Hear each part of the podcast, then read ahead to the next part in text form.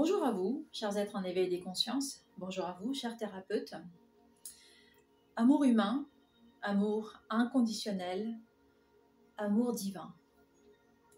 Je pense que cette, euh, vidéo tombe euh, à un moment, enfin en tout cas, alors, elle, tombera à un moment précis pour vous, mais pour moi c'est maintenant puisque effectivement, euh, je, rencontre beaucoup de personnes qui euh, font un amalgame de l'amour en général.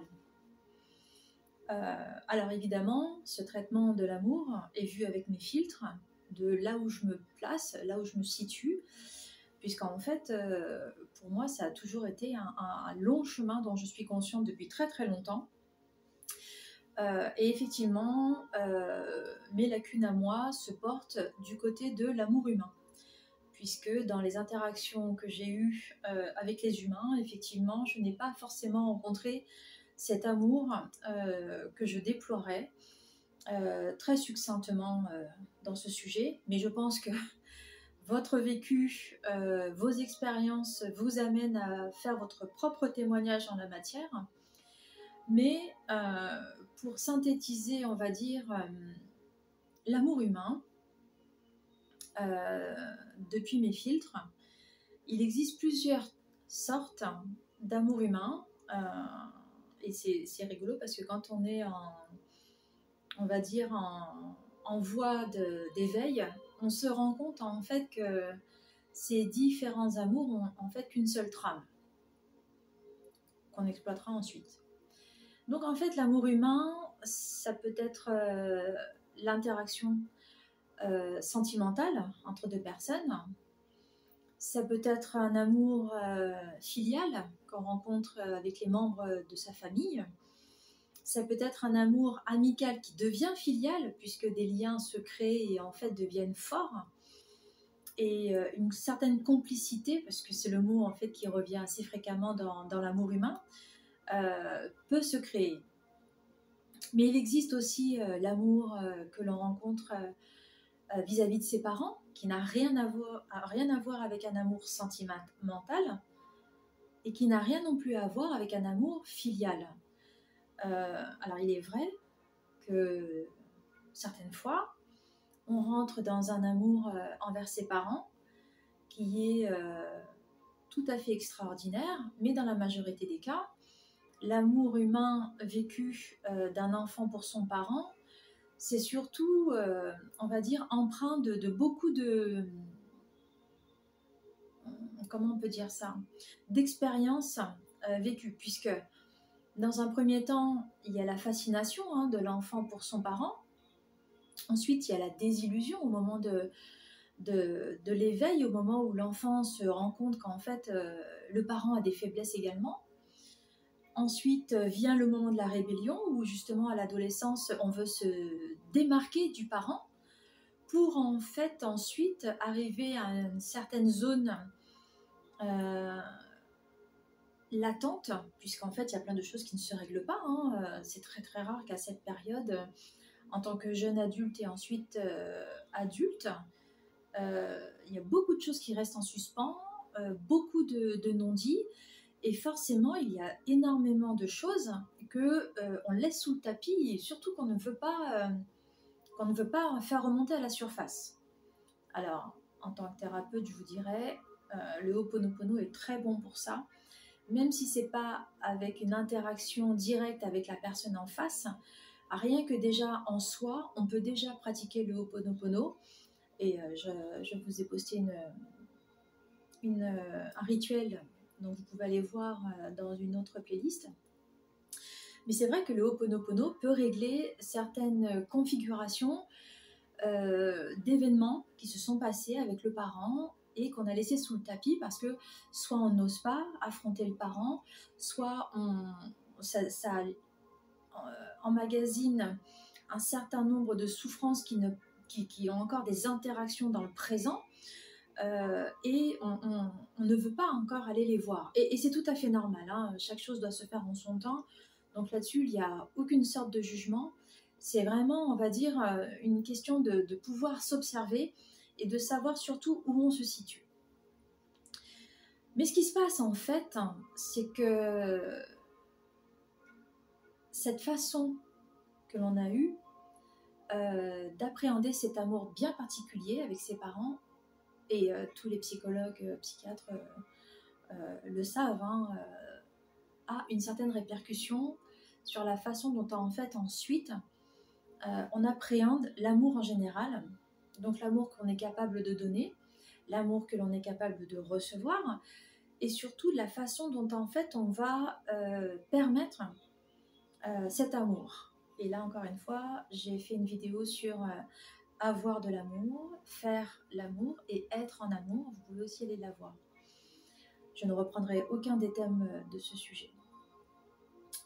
Ce qui se passe, c'est que dans nos interactions euh, avec nos congénères, à chaque fois, en fait, il y a comme un reflet de ce qui a été vécu antérieurement et qui, en fait, comme ça a été laissé sous le tapis non traité, donc on peut dire encore empreint de souffrance émotionnelle, pour pas dire euh, touchant euh, au domaine euh, instinctif, eh bien ça va générer une certaine sorte de comportements qui vont aller jusqu'à l'autosabotage.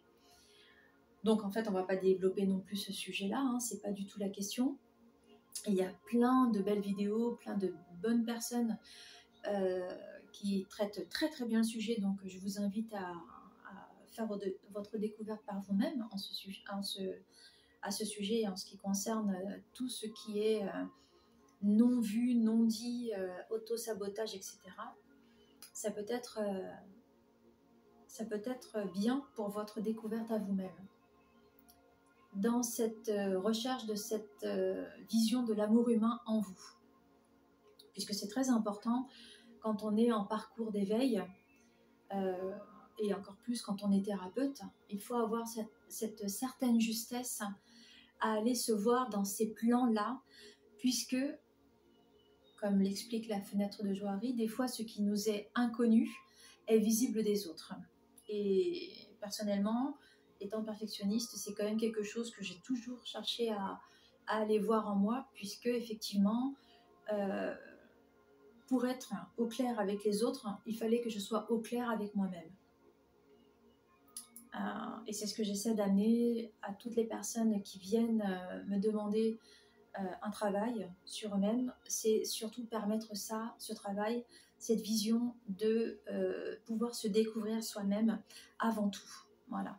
Non pas dans un jugement, mais dans une bienveillance certaine, dans une douceur envers soi-même, c'est vraiment très important d'avoir ces notions quand on commence à aller lever le tapis, regarder ce qui est souffrant et surtout permettre un travail depuis le cœur, non pas pour rajouter de l'ego dessus, mais au contraire permettre justement une libération totale et définitive de ces souffrances liées à cet amour humain. Ce qui se passe en fait, c'est qu'en fait, au, fur et à mesure que l'on grandit sur ce chemin, que l'on grandit en amour, on nous parle souvent d'amour inconditionnel, alors que ce soit euh, à titre religieux, à titre culturel, et maintenant cela devient sociétal. Il faut bien comprendre une chose. Dès lors où en fait on parle d'amour inconditionnel, il est sans condition d'accord, mais sans condition envers nous-mêmes. Donc, ce qu'il faut comprendre par là, c'est que de là où en fait l'amour inconditionnel est évoqué, il n'y a pas 36 solutions pour voir ce que cela implique en nous. Pourquoi? Parce que l'amour inconditionnel, c'est seulement et seulement envers nous-mêmes. Que quelqu'un vous dise que pour lui aimer, c'est aimer inconditionnellement quelqu'un, il n'est pas juste. Et si nous-mêmes, nous sommes dans cette démarche de nous dire, je veux euh, vivre d'amour inconditionnel, oui, je suis tout à fait d'accord. Et je rencontre toutes les personnes qui viennent à moi qui sont, qui sont dans cette démarche, oui, amour inconditionnel, d'accord, mais c'est avant tout pour soi-même. On n'est pas dans un amour inconditionnel envers quelqu'un. Pourquoi? On est quand même dans un monde où en fait on a tous un vécu, on a tous été très conditionnés à l'amour, entre autres, mais aussi avec des clivages euh, sociétaux, culturels, religieux, etc. Donc forcément, en chacun réside cette part de conditionnement. Donc en fait, on ne peut aimer quelqu'un qu'en allant à sa découverte. Vous comprenez? C'est comme aller d'abord à sa propre découverte et ensuite on peut être amené à aller à la découverte de l'autre. Alors effectivement, quand on est à la rencontre de l'autre, quand quelqu'un euh, nous attire, hein, ce qu'on dit maintenant avoir un crush, c'est pas l'amour de l'autre, hein, c'est pas l'amour que suscite l'autre pour nous, c'est la reconnaissance de la blessure de l'autre, la, nôtre, que l'on voit en miroir chez l'autre. Et c'est ça qui fait que deux personnes se sentent attirées l'une par l'autre. Et effectivement, encore une fois, des psychologues et des psychiatres peuvent étayer cette, euh, cette expression, mais vous allez voir que c'est très, très fréquemment le cas. En termes énergétiques, qu'est-ce qui se passe? La personne que vous rencontrez est forcément soit une âme sœur avec qui vous avez contracté un espace de temps mutuel pour avoir des certaines expériences quant à ce retour, cette découverte à l'amour. Et il ne faut pas se tromper. Cet, cet, amour inconditionnel peut se vivre dans le cadre euh, de ce genre de rencontre pour aller à la rencontre de soi-même et seulement pour aller à la rencontre de soi-même. Les interactions que nous avons avec cet autre, que ce soit sentimental ou amical, hein, évidemment, cela ne réside seulement dans le fait que nous devons aller voir les parts de nous qui ont besoin d'être accueillies inconditionnellement. Et ça rejoint le premier volet de cette vidéo, à savoir tout ce qui a été laissé sous le tapis qui n'a pas voulu être vu. Quand on est dans cette euh, recherche de cet amour inconditionnel, c'est à ce moment-là que l'on doit en faire preuve. Cet amour sans condition de nous-mêmes est possible.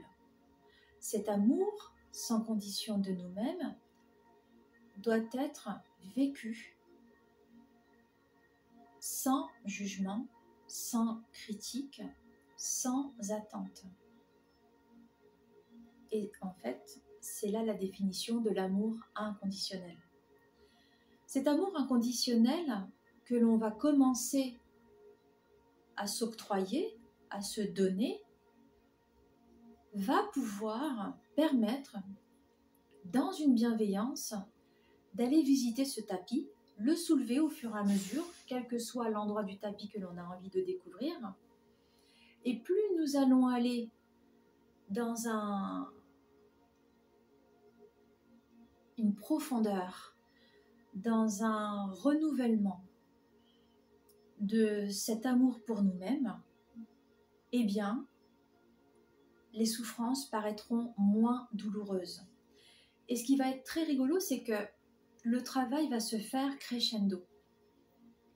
Des fois, effectivement, vous allez avoir l'impression que quelque chose que vous avez traité va revenir, mais c'est parce qu'en fait, la première fois, de la façon dont vous vous étiez accueilli, vous ne pouviez pas aller voir toutes les couches de la souffrance en question. Et donc, dans, dans cet amour à vous-même que vous vous êtes donné, dans cet amour inconditionnel à vous-même, vous avez laissé l'ego s'épanouir à proportion de cet amour reçu envers vous-même. Vous comprenez? Il y a vraiment une magie en fait. Ce qui se passe, pour ne parler que de la psyché, donc on a le néocortex qui réfléchit, la rationalité, on a au milieu le limbique qui accueille donc toutes nos émotions, et donc derrière on a cet ego protecteur, ces instincts de survie qui restent latents. Donc si vous comprenez bien, vous faites ce cheminement depuis votre néocortex, vous allez regarder dans les émotions ce qui se passe pour aller déloger la mémoire souffrante en arrière-plan. Et plus vous allez aller dans cette façon de faire en vous, et plus en fait cet amour inconditionnel va s'inscrire en profondeur. Et il ne faut pas s'y tromper, en fait, ce qui se passe en termes de psyché, ça se passe également dans le corps. Hein. puisque effectivement, dès l'instant où la psyché a une certaine unité, cœur, corps, conscience, eh bien ça va aller dans le cœur, puisque effectivement, l'émotionnel étant débarrassé des souffrances, ça fait place à un amour véritable. Donc ce sera le troisième volet que, nous allons voir après. Et ensuite, notre corps va manifester cet amour de nous-mêmes pour nous-mêmes. Et d'un seul coup, vous allez vous en rendre compte, votre corps, en fait, ne portant plus les souffrances qui étaient des zones de crispation, des zones justement ankylosées, parce qu'une fois que c'est ankylosé, ça peut devenir des cancers, encore une fois. Mais dès l'instant où ce corps est décrispé de ces zones de souffrance libérées par cet amour inconditionnel, donc, toujours envers soi-même, on ne peut pas donner, encore une fois, d'amour inconditionnel à quelqu'un d'autre, et ça on le verra dans le, troisième volet de cette vidéo. Là, à ce moment-là, il y a une osmose, et vous allez voir que d'un seul coup, votre corps va irradier de bonheur. on va vous trouver radieuse, on va vous trouver radieux, on va vous trouver charismatique, on va vous trouver d'un seul coup avec euh, des jolies formes. Même vous, vous allez vous trouver, euh, vous voyez, il y aura tout cet attrait en fait, tout cet amour qui va, qui être visible dans ce corps en fait, qui était jusque-là l'emprisonnement de ces mémoires souffrantes laissées sous le tapis. Donc en fait, quand vous en arrivez là, vous comprenez la rudesse de ce que vous vous, vous infligiez à ce moment-là. Et vous allez vous en rendre compte au fur et à mesure parce que vos habitudes vont changer. Votre façon de, de, vous alimenter, votre façon de, de, vous nourrir, de, concevoir l'effort, euh, va être tout à fait différent. Et forcément, dans cet amour inconditionnel que vous vous donnez, eh bien, cela va avoir une répercussion sur l'extérieur. Et là, on va commencer donc le troisième volet, l'amour divin, vécu depuis l'incarnation. Encore une fois, c'est depuis mon filtre, c'est depuis ce que moi j'observe et c'est depuis ce que moi également je vis. Donc en fait, une fois que nous avons réussi à être dans cet amour inconditionnel pour nous-mêmes, et encore une fois, là, je mets un, gros bémol parce que j'entends que c'est très important de remettre le, sujet euh, au bout du jour. Que quelqu'un vous demande de faire preuve d'amour inconditionnel, euh, donc pour une autre personne que vous, forcément, quelqu'un a, ce quelqu'un a envie d'avoir le pouvoir sur vous. Il ne faut pas s'y tromper. Un amour inconditionnel ne peut être sans condition que pour nous-mêmes puisque nous nous connaissons la personne en face est pleine de conditionnements. Donc en fait, la personne en face, vous pouvez aller à sa découverte et l'aimer très fort. C'est pas la question. C'est pas la question. Mais vous ne pouvez pas aimer quelqu'un inconditionnellement. C'est impossible. Vous pouvez l'aimer, vous pouvez l'aimer infiniment. Vous pouvez l'aimer dans, dans, tellement de mesures différentes, proches de, de, de l'éternité. C'est tout à fait possible. Et c'est ce que l'on va commencer à, à évoquer dans ce troisième volet, mais pour faire la transition, en général, quelqu'un qui vous demande de faire preuve de cet amour inconditionnel ou qui vous dit oui, euh, tu n'es pas dans l'amour inconditionnel dans la relation, il y a un jeu de manipulation quelque part. Il y a un jeu de, il y a un jeu de vouloir euh, dominant, dominer. Voilà, c'est voilà, il faut s'en rendre compte. Il faut s'en rendre compte pour ne pas justement tomber dans des travers. Et donc forcément, allons vers cet amour divin que nous pouvons approcher en tant qu'incarné, en tant qu'être incarné euh, qui veut se sublimer, si je peux dire. Puisque comprendre que l'amour est énergie, c'est comprendre que tout ce qui est dans notre entourage est rempli d'amour. L'univers n'est pas vide, l'univers a été fait d'amour. Cet amour divin, on ne peut l'approcher dans toute sa pureté, avec sagesse et avec une justesse que lorsqu'en fait on a envie, on a ce désir profond et cette volonté de vouloir le vivre. Et quand on commence à avoir cette perspective de vouloir vivre cet amour, eh bien déjà on va avoir les, exercices qui vont déjà nous permettre d'approcher notre propre amour, donc l'amour inconditionnel. On va pouvoir aller travailler les points qui ont été euh, jusque-là souffrants. Parce qu'en fait, ça a un goût d'éternité, ça a un goût d'infini, cet amour divin. Et ce qui fait que beaucoup de personnes restent dans une approche mystique de cet amour divin, c'est parce qu'en fait, il est au-delà de la physicalité, il est au-delà de la matière, et il est surtout sur les plans énergétiques. Et plus vous allez aller dans vos corps énergétiques en y mettant le plus de lumière, donc d'amour envers vous-même, plus vous allez pouvoir ressentir cet amour divin. Alors évidemment, là je vois déjà euh, un ego ou deux pouvoir me dire ouais mais euh, moi je rencontre quelqu'un, waouh j'ai l'impression que je suis déjà euh, au septième ciel. Oui et non n'oublions pas qu'il y a vraiment une différence à faire entre, on va dire, l'expansion émotionnelle et l'amour véritable, d'accord? Quelqu'un qui vous suscite ce genre d'expression, euh, être au septième ciel, ça n'est que de l'émotion, ça n'est pas de l'amour. L'amour en fait régit tout, l'amour en fait rend libre, l'amour divin d'autant plus puisque si nous regardons bien ce que de la façon dont nous sommes faits, nous sommes faits à l'image du divin qui nous veut entièrement libres de faire notre choix de ce retour à l'amour. Voyez?